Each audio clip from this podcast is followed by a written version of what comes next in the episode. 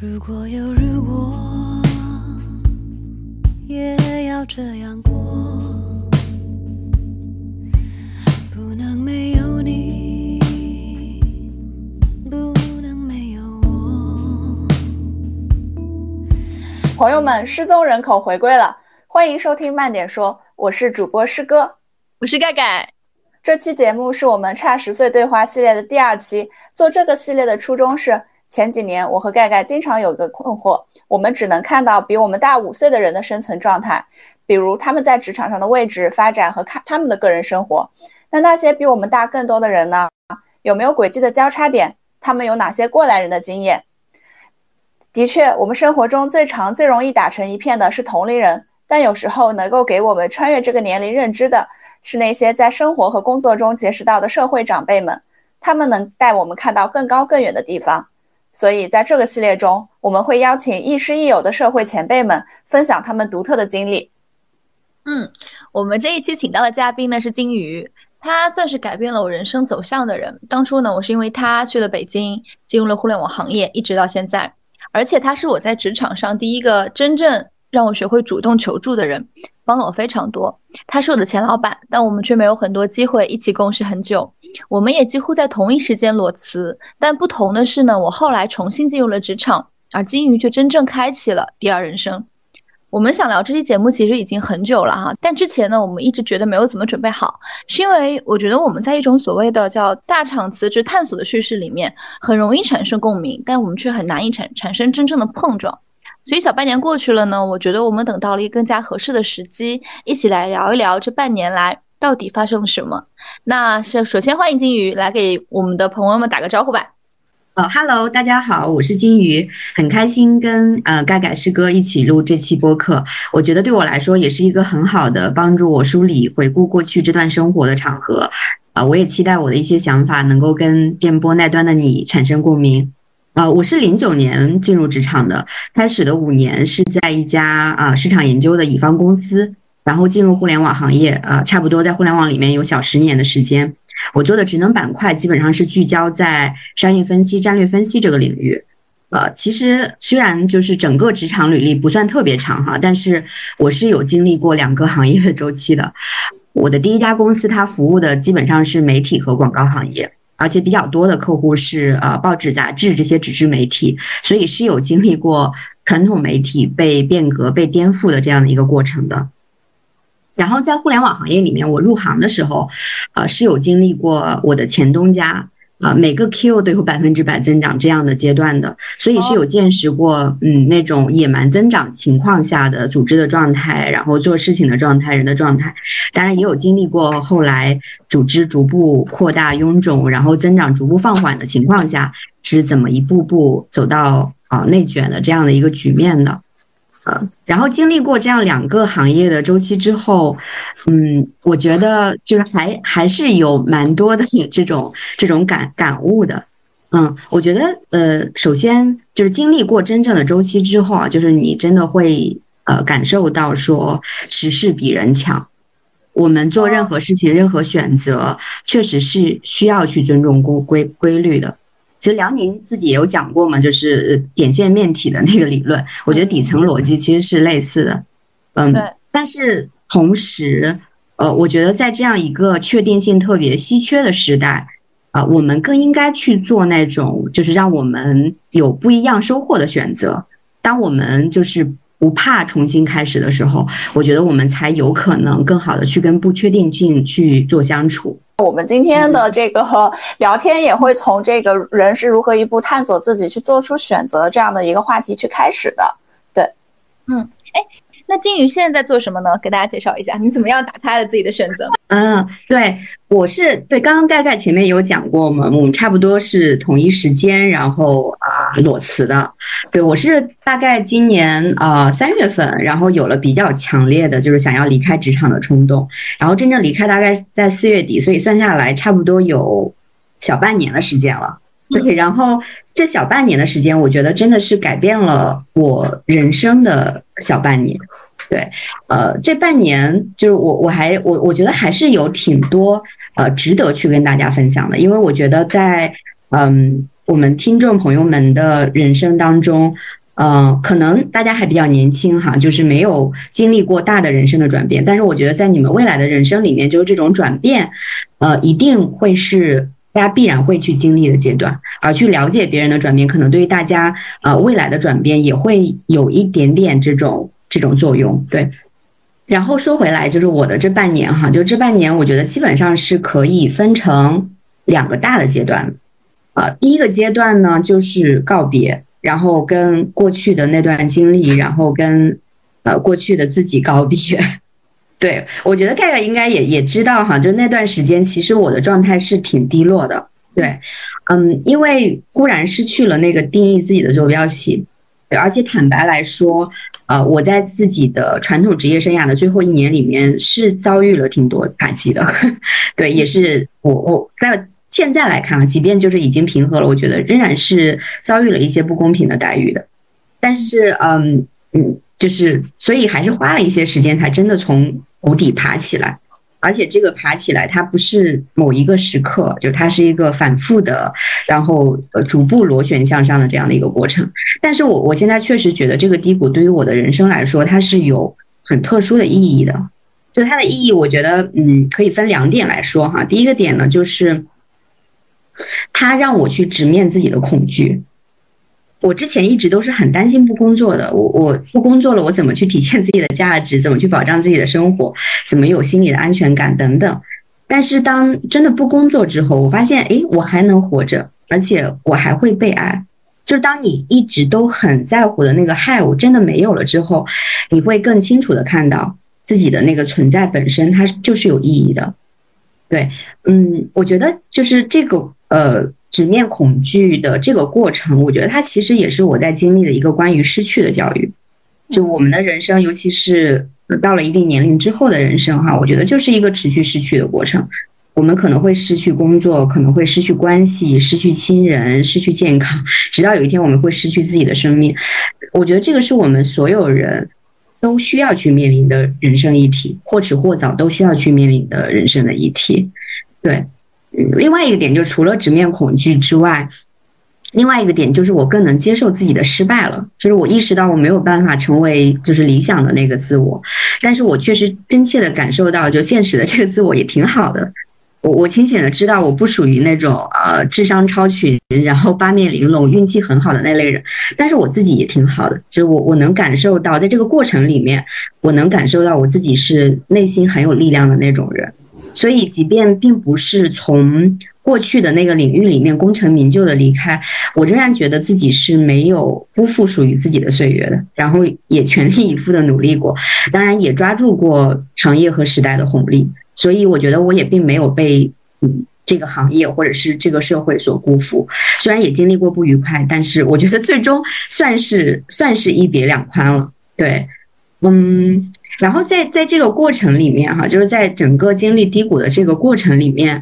嗯，我也接受了心理咨询，然后也在梳理我的个人史。我觉得对我来说，就为什么说它它会是一个人生的转折？我觉得对我来说，它是一个真正的面对自己，然后跟自己相处的这样的一个过程。然后在回顾的过程里面，我也更清晰的去看到，说我现在所面临的一些困难和困境，它确实不是我自己在面临的。然后。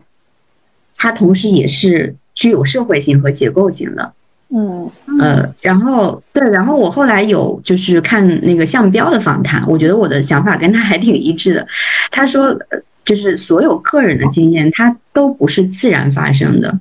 它都是在嗯一定的社会情境下发生的，是有它的历史和来源的。当我们能够把就是自己作为一个分析的对象，作为作为对象，就是进行对象化的时候，把我们自己的一些经验问题化以后，就相对来说比较容易心平气和。所以，我我觉得就是当当我获得了一个更外部的视角去看待自己的问题和困境的时候，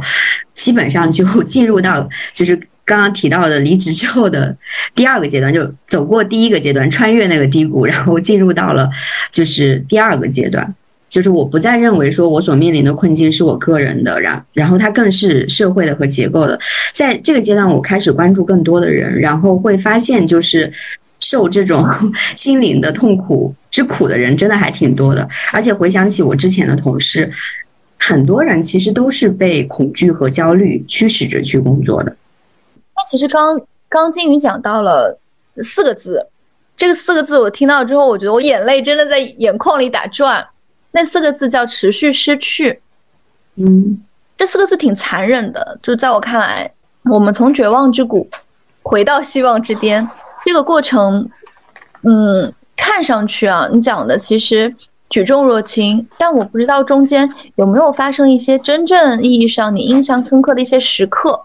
你觉得，哎，好像情况变化了，我好像能够去接受我现在发生的这些事情了。呃，在第一个阶段里面，嗯，我我其实是在第一个阶段，然后开始就是接受心理咨询的，嗯呃，然后在那个阶段里面，就是经历过的人可能都会知道哈，就是呃，他不光是对当时的很多嗯。你你你你的所谓失去的那个时刻里面的很多的苦痛，然后它还会勾起很多你以为自己已经忘掉的很多更久远时代的一些痛苦的回忆。就我我我是属于嗯，就是就是原生家庭还挺幸福的那类人，但是在那个阶段里面，我还是会想起来，就小的时候在跟父母的相处过程当中一些不愉快的事情，甚至是我在高中的时候，然后我在我在大学的时候经历的一些嗯。就是我日常生活完全不会想起来的事情，对一些以前经历过的一些挫折和以前的失去，嗯，然后就是我我我就是那段时间，就是一定会有一段时间，你是完全沉浸在自己的痛苦，然后觉得，哎，我为什么这么倒霉？然后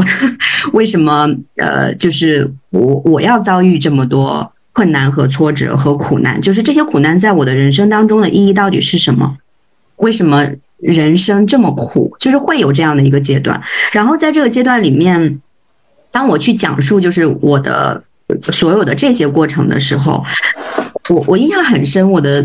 咨询师当时跟我说，他说，呃，他他其实全程都没有怎么讲话，但是他在最后的时候有跟我提到，他说，呃，他说你知道吗？其实，嗯，你在整个讲述的过程当中，他看到的。其实反而是我在经历了一次又一次挫折之后，我都能够在那个原地站起来，然后继续往前走。对，所以嗯，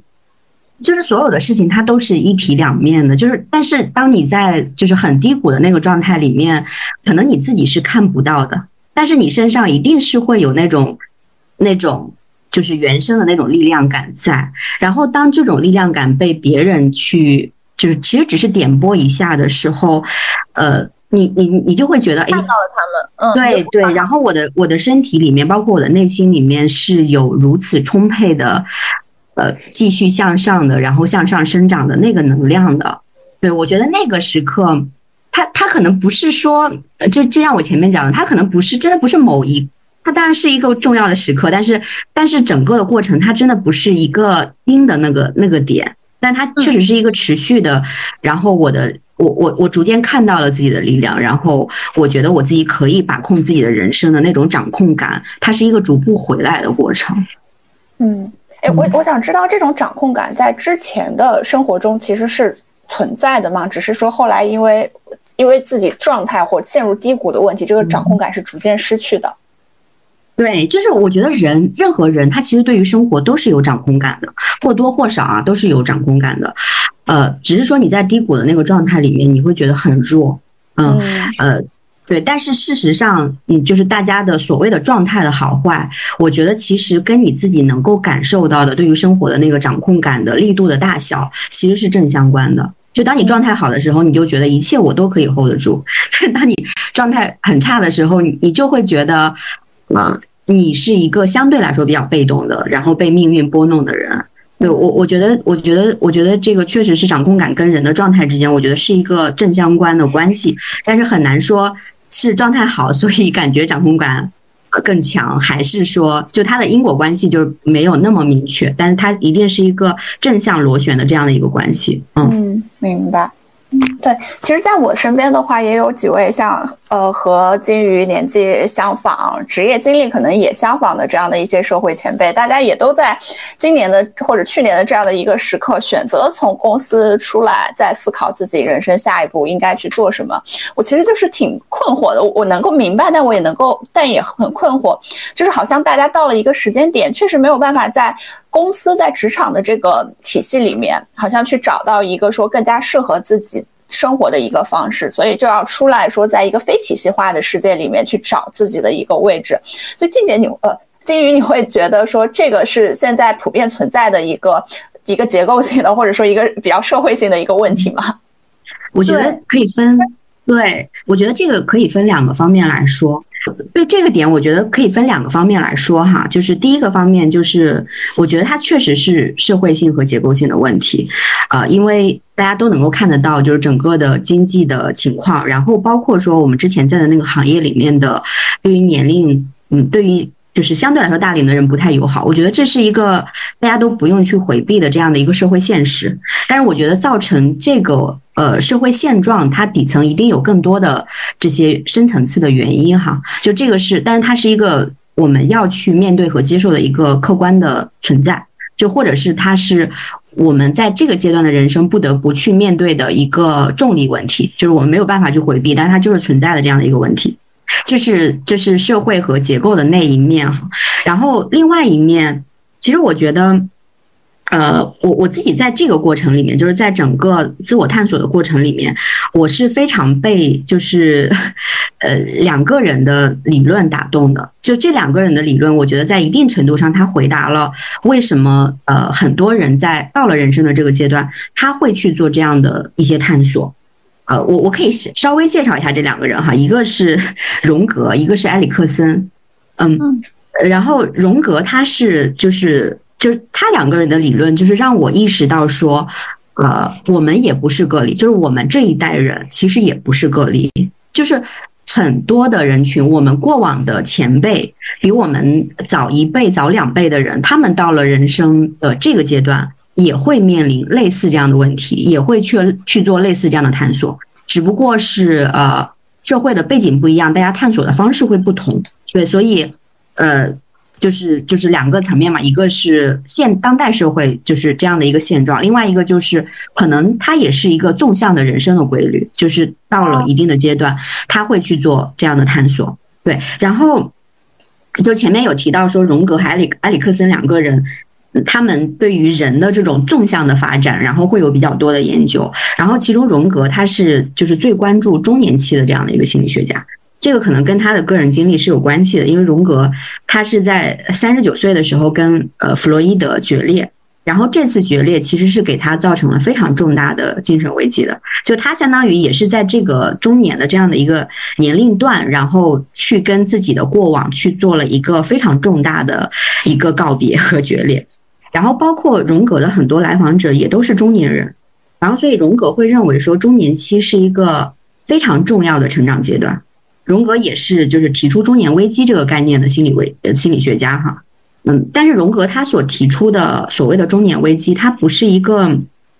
上有老下有小的这样的一个现实危机，而是就是到了这个年龄段那种繁华过后成一梦的意义危机，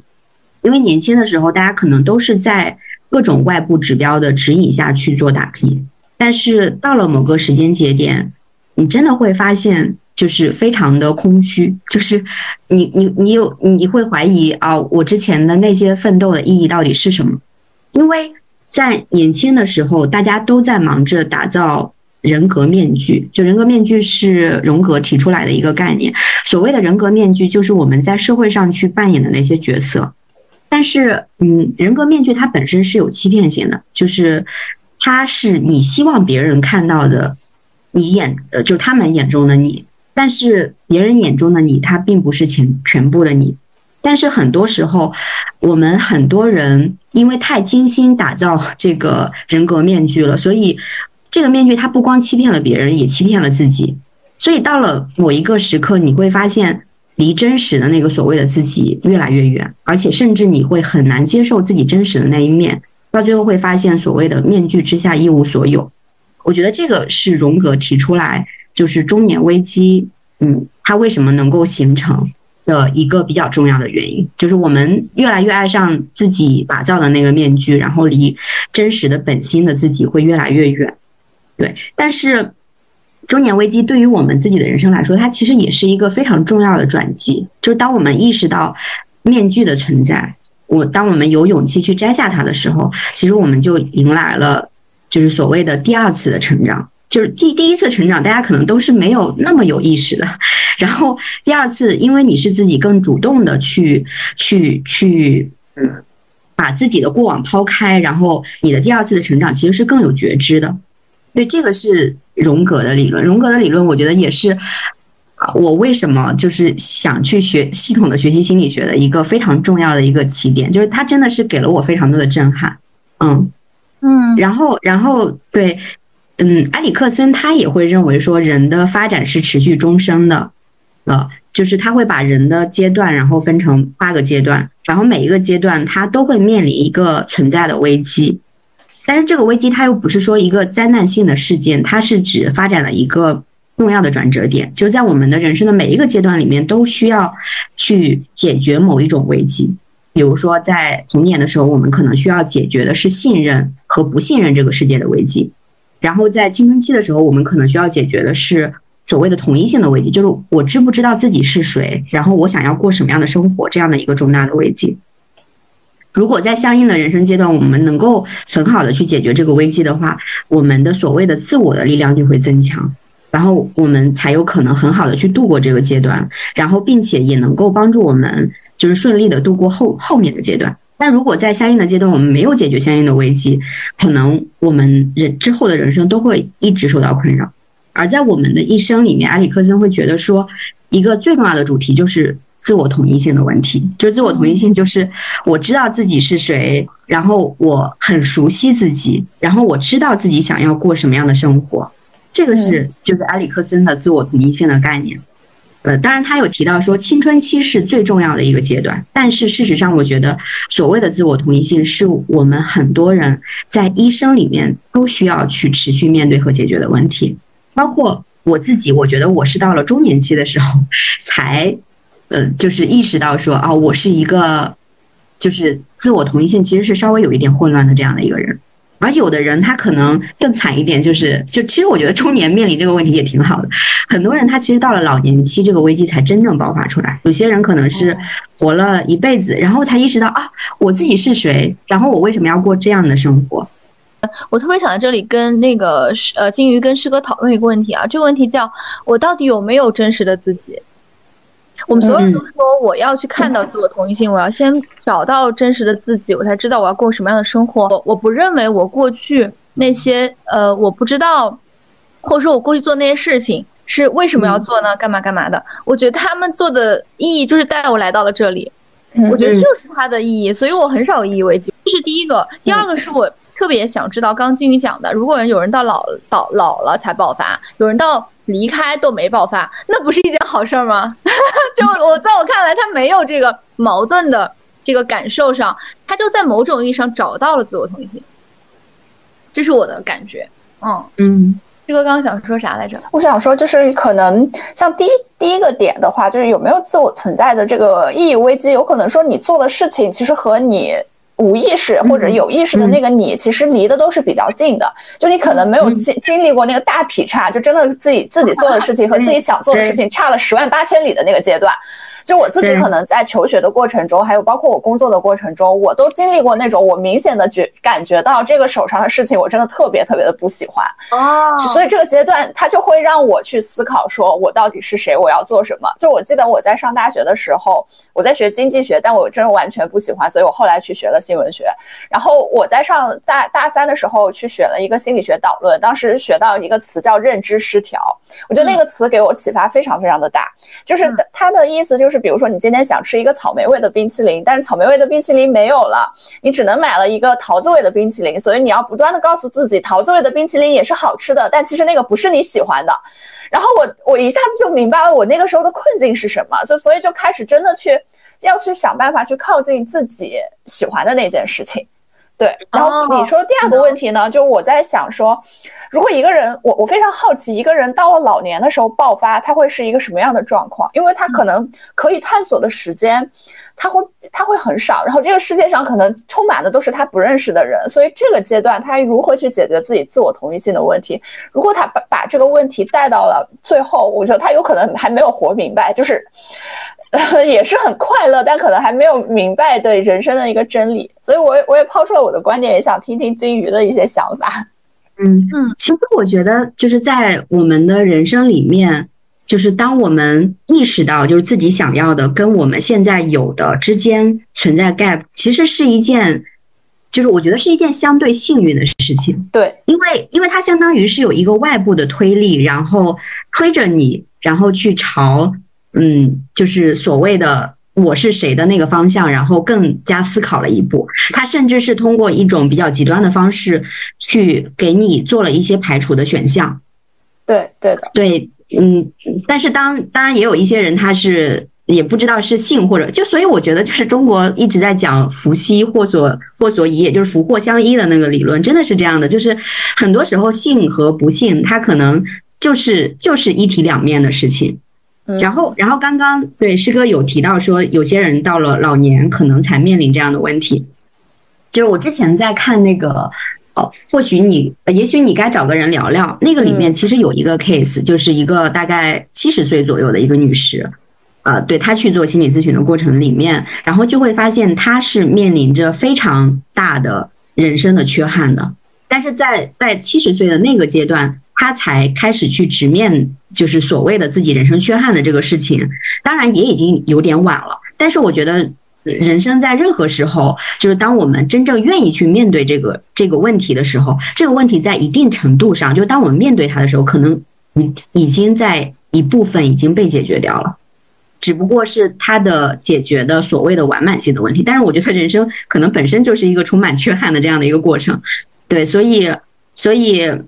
就是就是，呃呃，所以人生在任何阶段，我觉得去发现和面对这个问题，可能都都不算晚。但是如果早一点能够意识到，可能就所谓的觉醒可能会稍微早一点，可能你就是所谓的真正面对自己的那个时间，然后就会更长一点。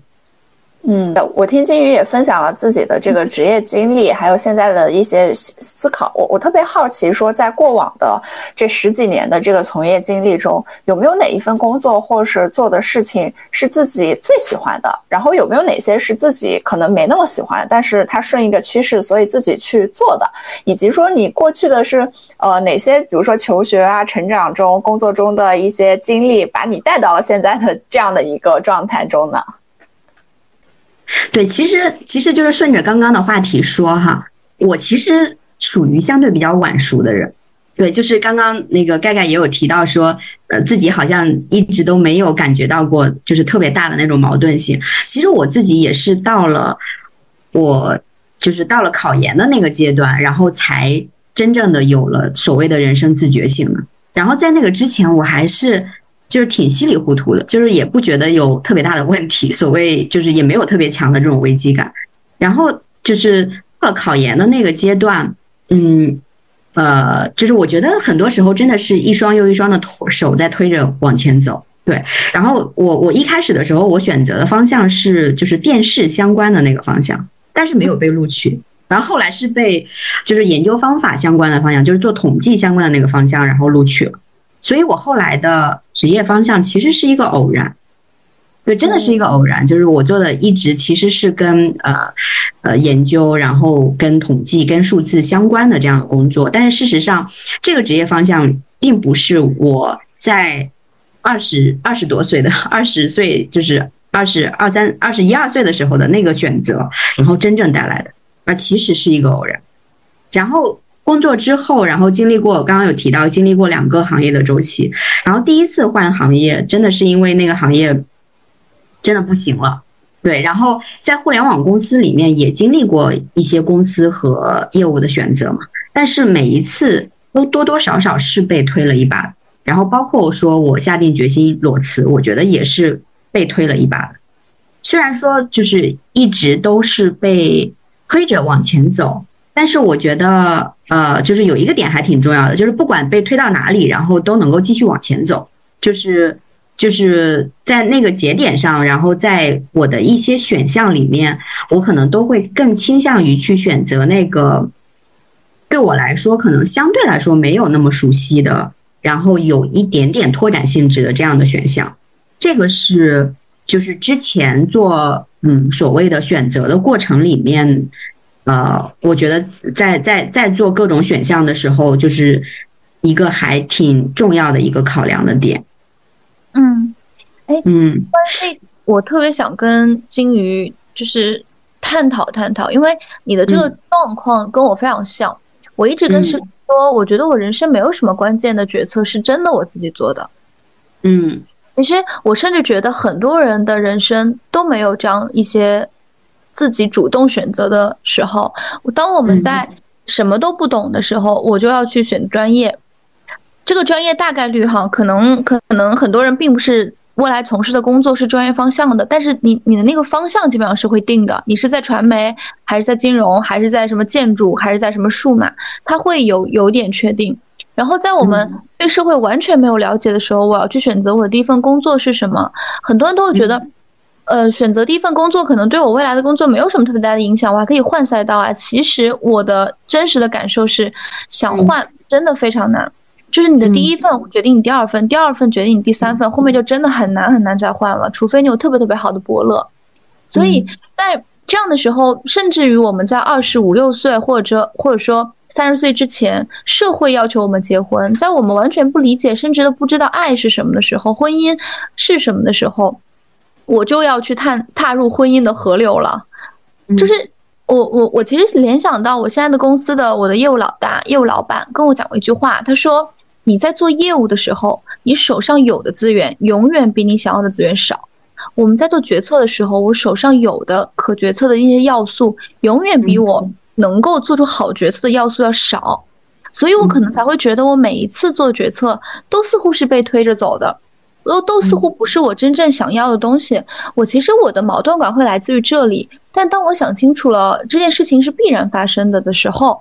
我觉得，嗯，我在被推的过程里和我自己主动在想的这个过程，它就是被推的这过程塑造了一点我的想法，然后我的想法又让他就是某种意义上指导了他推着我来到这里，所以可能我这个矛盾感矛盾感才会一点一点一点点的变少。所以其实对于这个，你你到底你是怎么样做出属于你的人生选择的人？就在这个有一点更大一点讲，是人到底有没有自我选择的意识？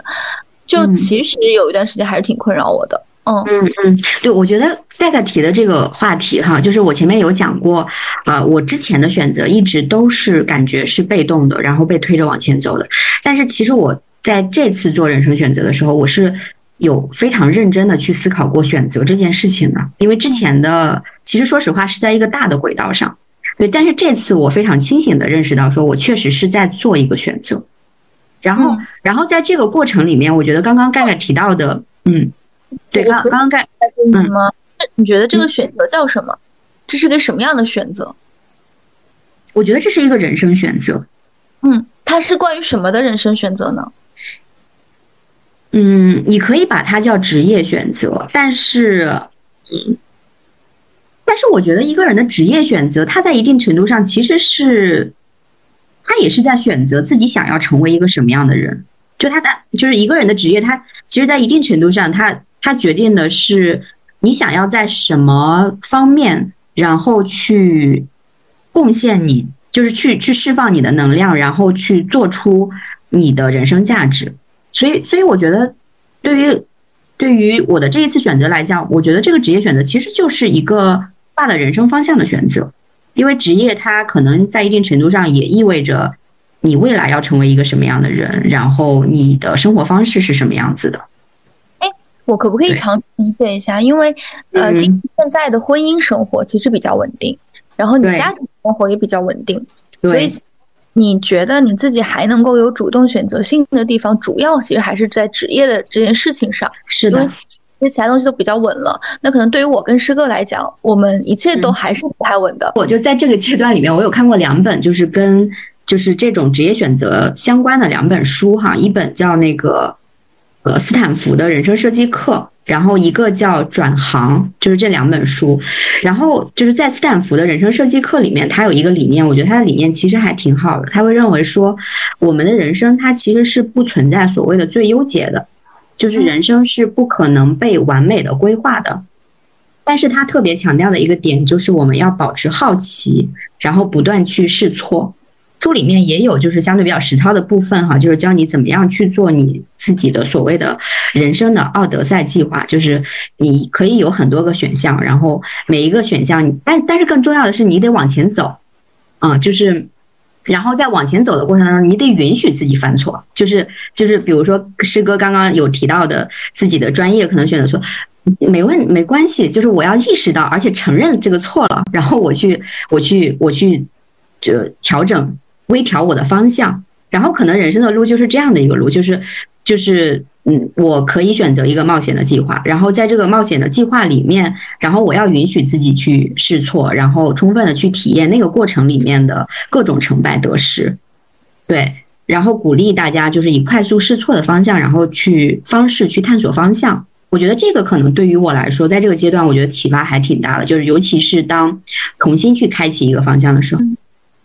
这个事儿其实在我看来，怎么说呢？就是我很我我很认同他的想法，就是你你需要人生不可能被完美的规划，你需要不断的通过试错去找到一些呃不同的方向和一些新的一些一些可探索的空间哈。但是在我真正在生活里遇到这些事情的时候，我觉得至少至少有两个点我是很难跨过去的，就很难在实操里跨过去。第一个点是社会要求你干什么。就这个点，其实我知道啊，他不应该成为我的枷锁，但他就是在那儿，从小到大一直看着我，一直有一个眼睛就这么盯着我，他现在还在盯着我，就告诉你说你是可以试错的，但是你凭啥？就是你你嗯，在你试错的过程里，你是不是就是这么一一一味走到底了？你怎么知道那叫试错，那不是真正的错呢？嗯，这是第一个。第二个是在我个人去做这些所谓的试错的选择，或者是说探索的选择的时候，我觉得我是没有真正意义上我背后的支撑感的。嗯，你身后的支持系统，你自己给自己建的那个所谓的支持感，我觉得没有办法支撑我非常坦或非常坦然的做一些真正意义上试错的选择。这我觉得也是我们现在这个年纪的人。遇到的其实很普遍的问题，我们为什么在这么痛苦的职场环境里依然在那地方待着？为什么我最后选择的东西并不是真正意义上说我喜欢的，或我就觉得很快乐的事儿？因为我们有许许多多的限制条件，太多了。然后这些限制条件才考验我们怎么样去，嗯，突破他们。但我觉得它很难，它很难。你在认知上突破了，你就能在行为上突破。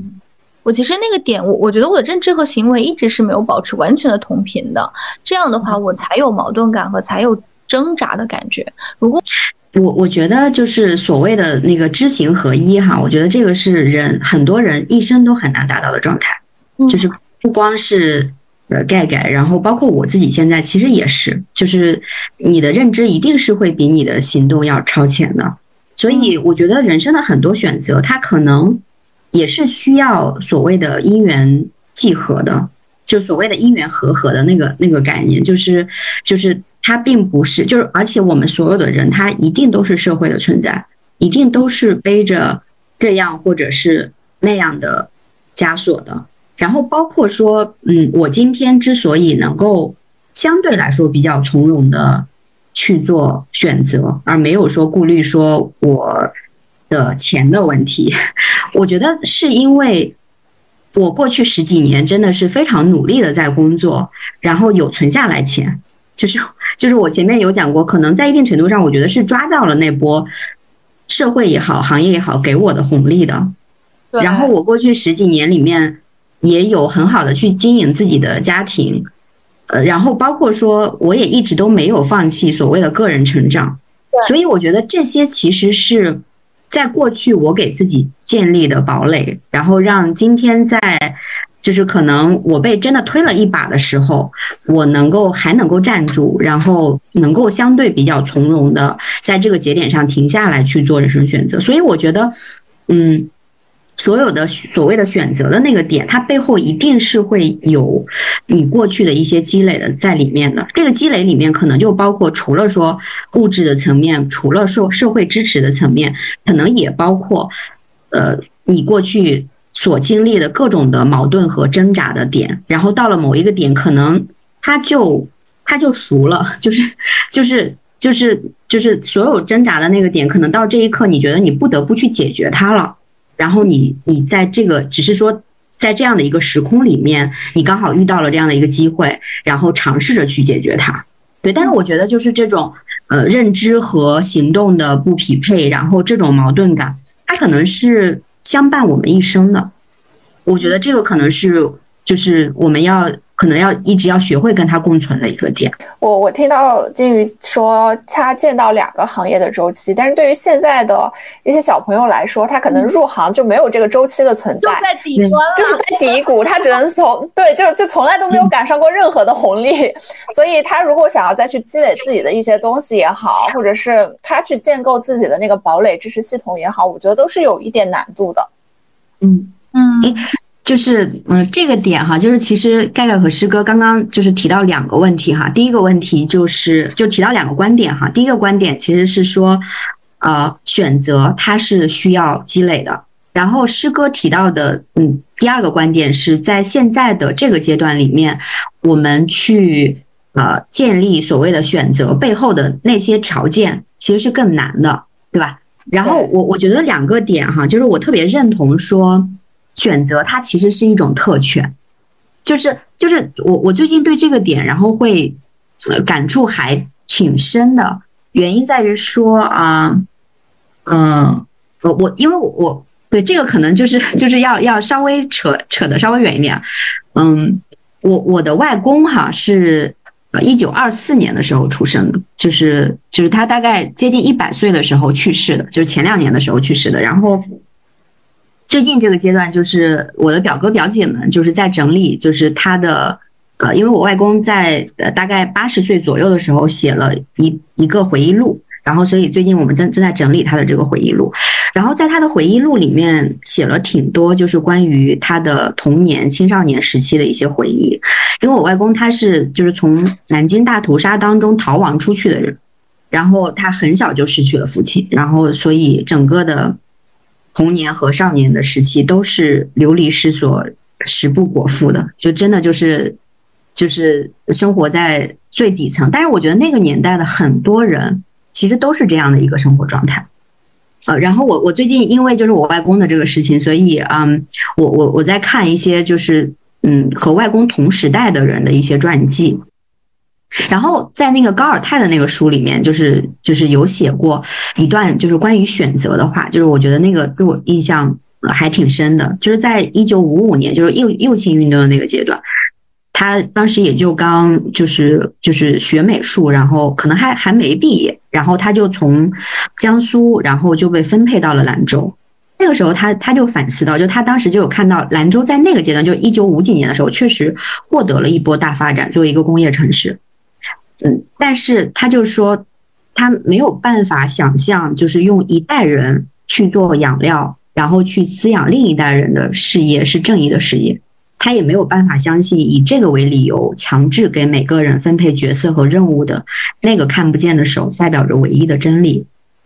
嗯，然后就更不用提后来就是被剥夺自由，在农场里面就是劳动改造的那些生活了，就是完全被剥夺了自由，压根儿没有所谓的选择。就像刚刚师哥所提到的，可能在我们进入职场的时候，经济还相对比较好，然后还有一些所谓的红利行业，然后还有一些所谓的这个我们要去抓的，就其实那个它反而其实是限制选择的，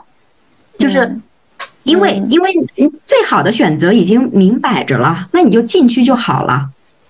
但是在今天哈，就是我我确实是承认说。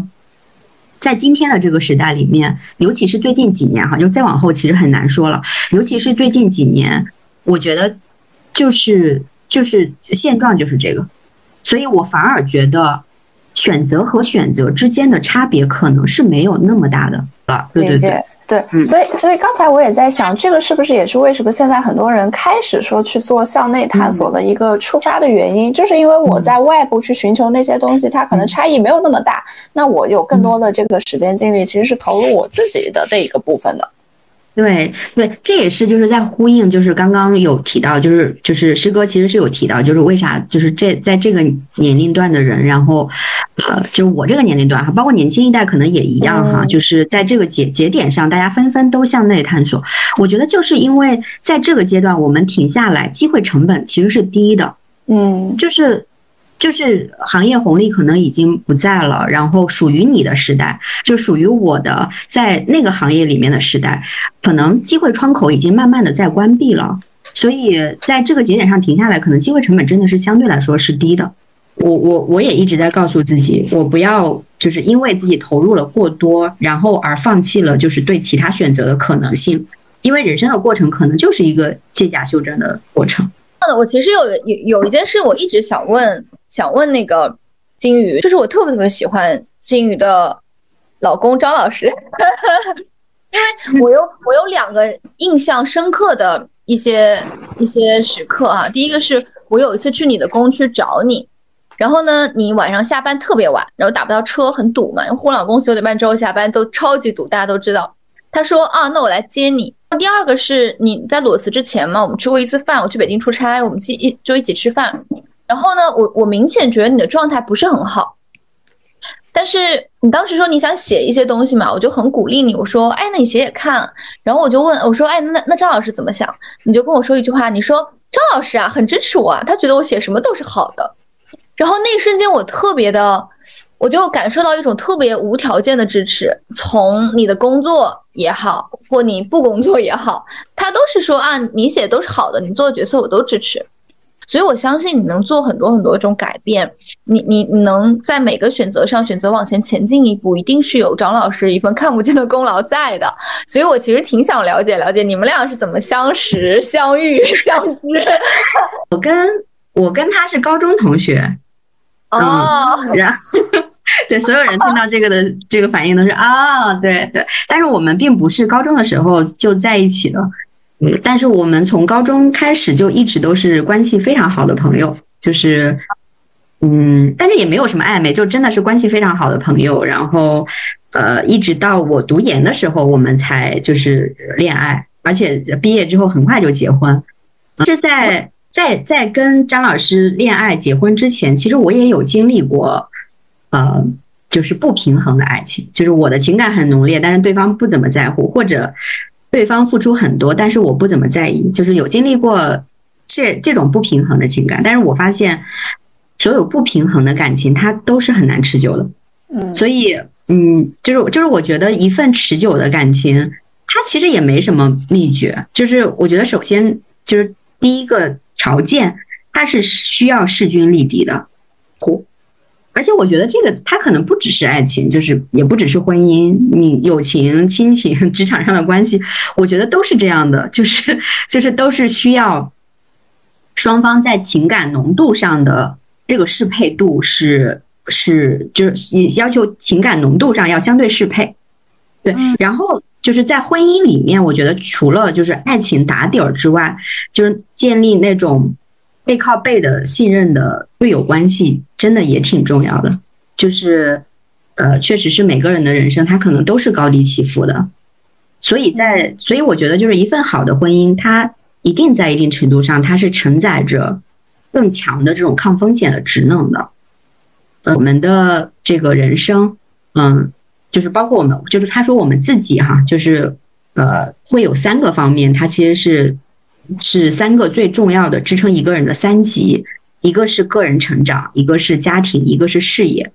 所以在这三个方面，嗯，你如果认定它三个是三个最重要的核心，那你三个都需要用心去经营，就是你投入在这三个方面的精力和时间，只有做到说这三级都相对比较稳定的时候。你才有可能在你的某一个方面出现问题的时候，其他的两个方面能够去提供资源和能量让你走过去。嗯我觉得这个也是，就是刚刚盖盖有提到说，嗯，我之所以能那么从容，是因为我的生活是没有那么瘸腿的。就是就是，我虽然可能在这个阶段我在转换职业，但是我的背后的那个呃支持系统可能是相对来说比较比较够的。就这个这个，我觉得也是呃，盖盖刚刚前面也有提到说。他不不敢去做很多的选择，是因为他觉得所有的可能都需要用到他自己的能量。但事实上，我可能在我最低谷的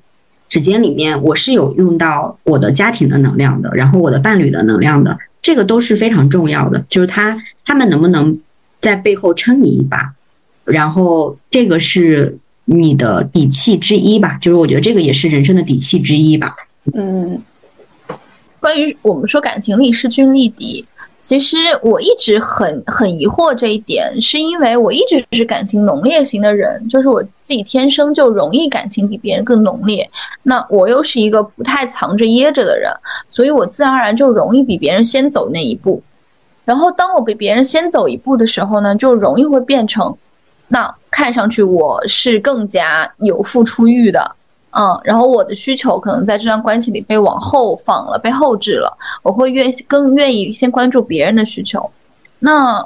他是怎么样？因为我觉得任何的感情都需要有个人先迈出一步，你们才有意义上双方都往前一起走的可能嘛。那是怎么样从这种不均衡的关系里变成更加均衡的关系呢？我觉得我没有做得很好，所以这一点还蛮想听听金鱼是怎么想的。嗯，我我觉得就是刚刚盖盖有提到两个点，对吧？第一个点就是，嗯，三级的那个平，就是生活状态发生了一些变化，那个平衡的问题。呃，然后我觉得就是任何你达到平衡的状态，它都是需要一定的过程的，尤其是当你的生活状态发生了一些改变的时候，一定是会对。包括其实我在这个阶段也仍然在重新建立自己的生活秩序。啊、很多方面的生活秩序都需要重新去建立。然后那三级它，嗯，不是说我要时时刻刻都做到说完全的平衡，而是说，呃，它你需要有一个一根弦儿，你要知道啊、哪个方面可能我真的特别忽略了，那我需要往那个部分然后去靠一靠。对，但它不是一个就是有一个什么衡量尺的这样的一个标准。对它更更多是一个指向性的这样的一个一个指标，对，这是一个方面。然后另外一个方面就是所谓的势均力敌哈。我觉得在任何一段感情里面，嗯，他就是嗯每个人的状态，他可能都是有这个叫什么，就是波动的波波峰波谷的。因为我自己本身也属于 就就是情感相对比较浓烈的那种人，嗯，对。但是，嗯，呃，所以我我在一开始的时候也是相对来说会，嗯，主动一些，然后付出会多一些。我觉得开始的状态没有那么重要，就是更重要的是当，你的那个荷尔蒙消散了之后，然后进入到就是相对比较平稳的那个阶段里面，两个人之间能不能找到一个相对比较平衡的状态？因为如果我们拿长线去看一份感情的话。我觉得就是开始的那个阶段，其实是最不应该在意的，因为就是开始的阶段，只要两个人真的是有相互吸引、相互爱就足够了。但是开始的时候往往是混乱的，就是我的经验是这样的。那我总结出来一条，就是不管是在当下，就看一个时刻，还是看长期，嗯、是不是同步同频，这个东西非常的重要。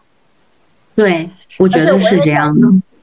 对，而且我也感受到一点，就是当你对这件事情。其实你的感受和感悟非常少的时候，它有时候是幸运的。就是当我们去想的很多，去呃思考的很多的时候，一定是遇到了一些矛盾的或者想不明白的点，我会想的很多，但融入到你的生活里面了，已经变成了一个自然而然的一个状态的时候，其实是件好的事情，因为它在以一种非常非常温和的方式在变成你的一部分。我为什么跟金鱼我们之前我们关系一直挺好的？就是我觉得我们其实挺像的，像的部分不光是职业上，还是说有一些呃态度上，有有一些处事的方式上都还挺相似的。有一个很重要的相似点就是好学生综合症中毒患者。然后我们想了很多，也讲了很多之后，我依然发现自己放不下这个思维方法。啊，因为我现在没有那么好学生了，但我依然脑子里我最重要的那个。或者说最大面儿上的那个东西依然是一个好学生思维，所以我后来想明白了，如果说我真的一直就是那个思维，我长了三十年，给我塑造了这个思维，我可能没办法用再用一个三十年给它扭转过来，那我就那我就接受这个思维。我现在想法是说，那我愿意付出，我愿意认为，呃，努力就有结果，我愿意去努力，怎么着的，只要它不伤害我，我可以把这个方法继续用在我的生活当中。嗯，就是对我我我其实跟盖盖的状态其实有一点像，哎，就是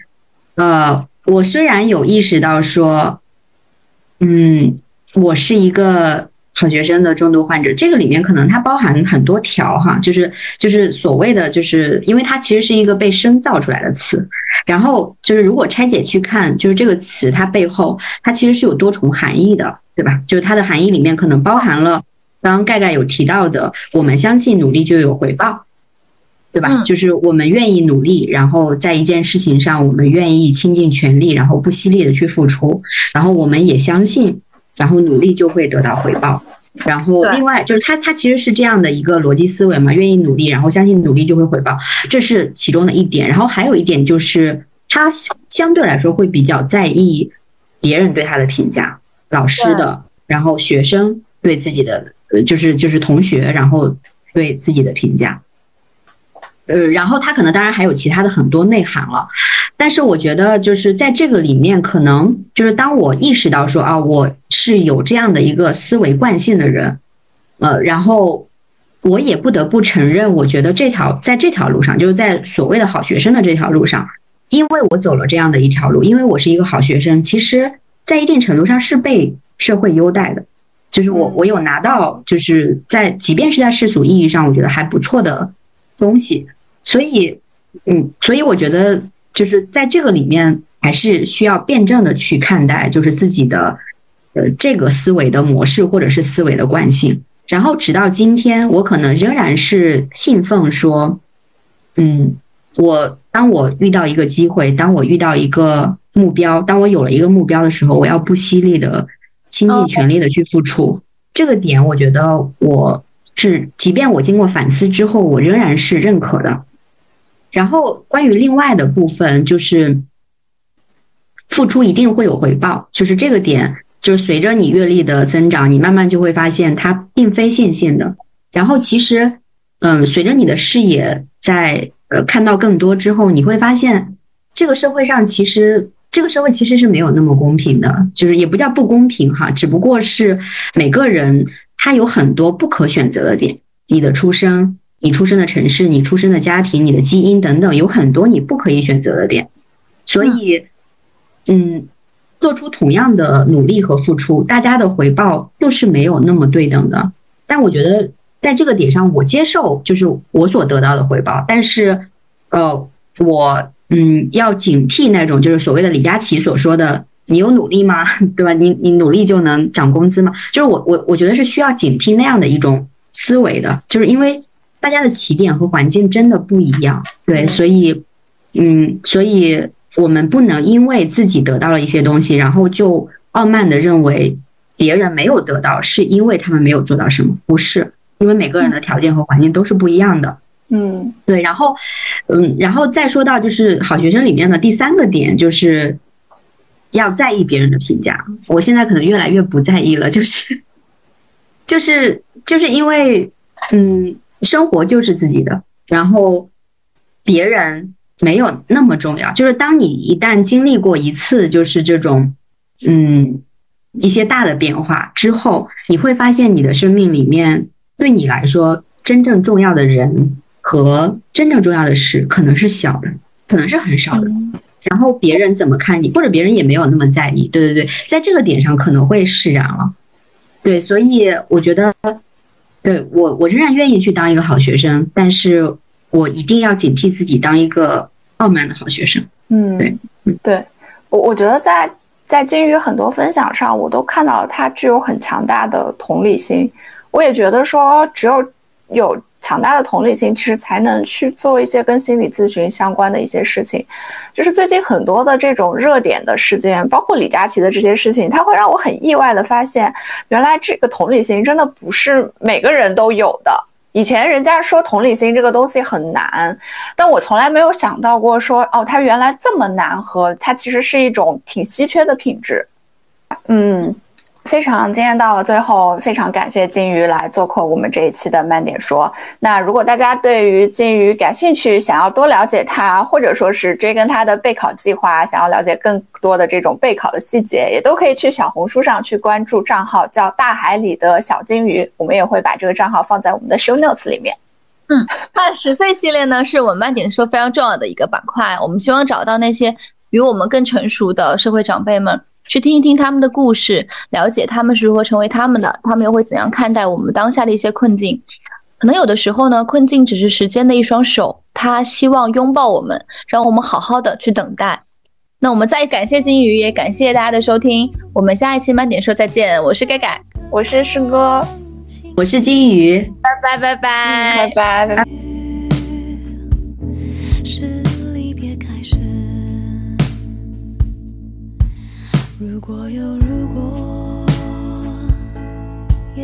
要这样过。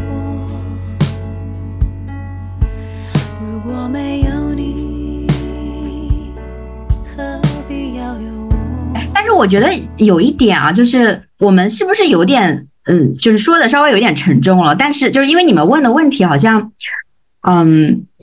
或者是我的一些回答里面，嗯，就是更多说到了它沉重和残酷的一面。但是事实上，我的日常的感受不是这样的。就是我现在每天的状态其实挺好的。就是我，就是虽然我面知道所谓的是被推着走到了这一步，但是我其实是一个积极主动的去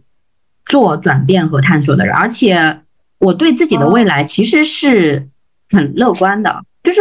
我觉得不管怎么样，总会走出一条自己的路，而且，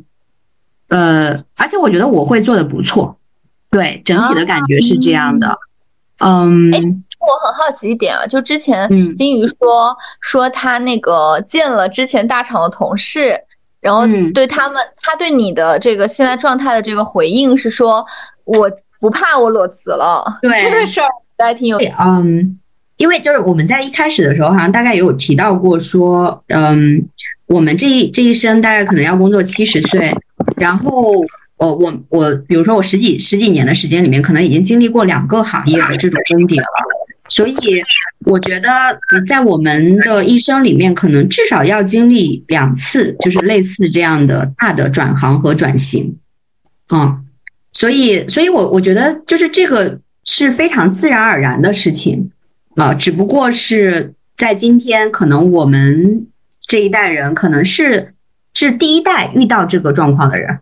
对，就是 就对，所以他好像没有一个成型的模式或者是成型的路径放在那里。我觉得这个转型对于我自己来说啊，就虽然它有艰难的部分，但是我真的觉得。这才是我的人生里面我第一次自主去做出的选择。我选择在这个方向上去塑造我自己，就是我觉得这个是一件，嗯，非常有意思的事情。就是这个，它可能也是让我重新去具有所谓的人生掌控感的那个点。就是我，我不是被潮水推来推去，这样往往往这个方向走，那个方向走，而是在这个节点上，我可以停下来，然后。去选一条我想走的路，并且我用我自己的力量，然后在这条路上让自己走下去。我我我觉得就是这个这个可能是就是中中年转型的故事里面的另外的那一面。嗯嗯，对。我现在想想，嗯，告诉我，我我现在想想，如果告诉我说我中年的时候我要面临一个选择，叫你要进一个新的行业，你去选哪个行业你？要去，我现在在的这个行快就不太行了，或怎么着的。在我看来，嗯，有一点兴奋吧，因为对新的事物大家都会有兴奋感和新鲜感。但我真的觉得，当这件事情，因为你如果作为个体其实没关系的，但如果这件事情是一个社会性、结构性的问题，所有人都要面临这样的选择，这样巨大的转向的时候，一定会有这么重的尾巴甩出去，会甩让一些人。会痛的，会很痛，所以我还挺难受的。对于这个事儿，对于对我自己，但是但是我觉得，但是我觉得盖盖你不应该这样去想这个问题，就是因为我们任何人就是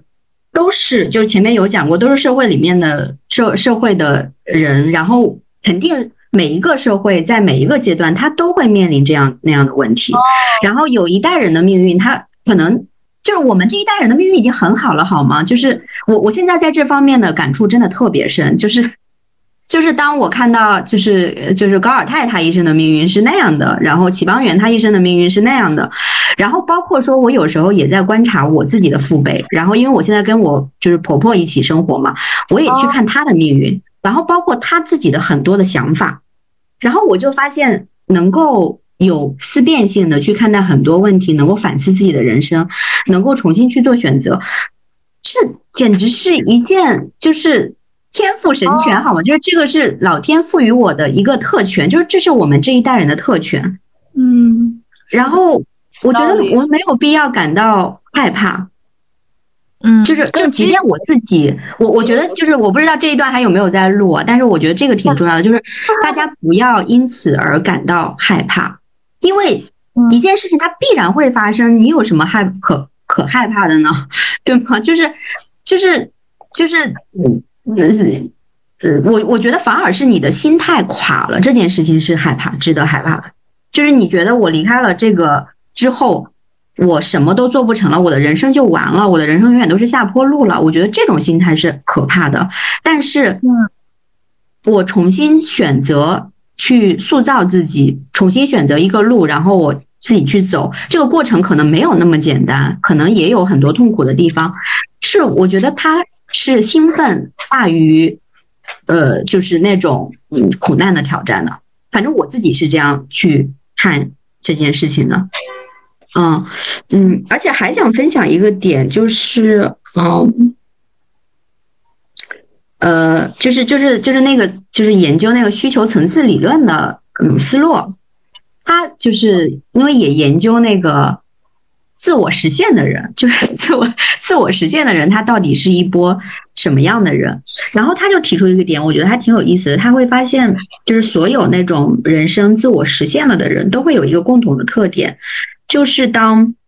面临选择的时候，他更多去尝试那些，嗯，就并并不总是去选择那个安全的或者是熟悉的路线，也就是哦。对，也就是做选择的时候，他除了很多现实的考量之外，就是刚刚盖盖说，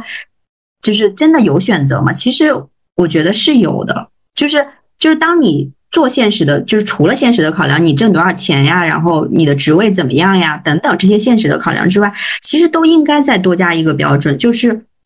这件事情本身它是不是真的能让你变得不太一样，变成一个不太一样的你，然后在某方面的能力上能够给你赋权。我我真的觉得这个点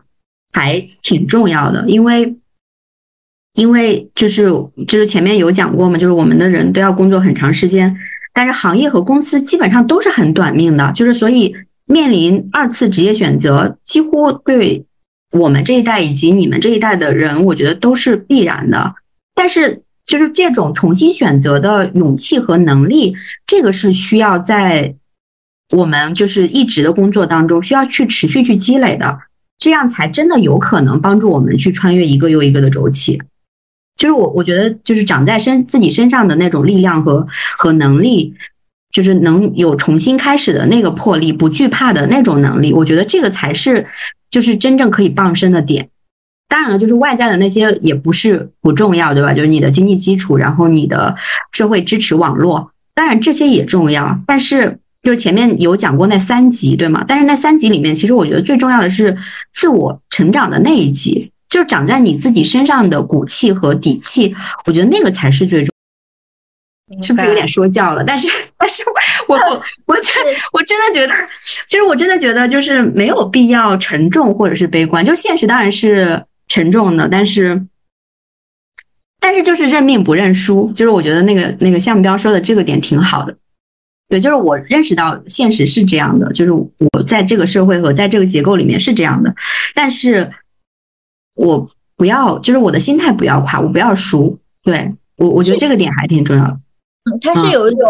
叫做说我呃底层悲观的乐观，我我对这件事情本身是悲观的，但是我可以用这种乐观的状态和心态来去过每一天的日子，那个东西才是我真正拿在手上的东西。一步，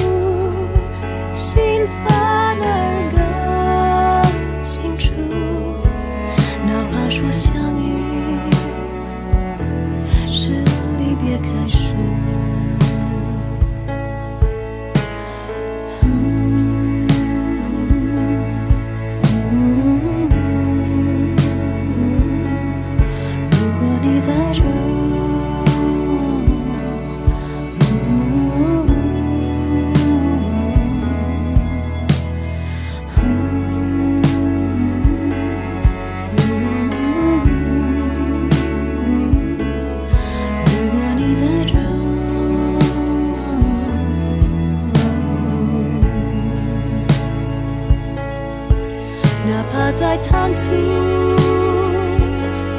我要拥抱你。哪怕说相遇是离别开始，哪怕再孤独。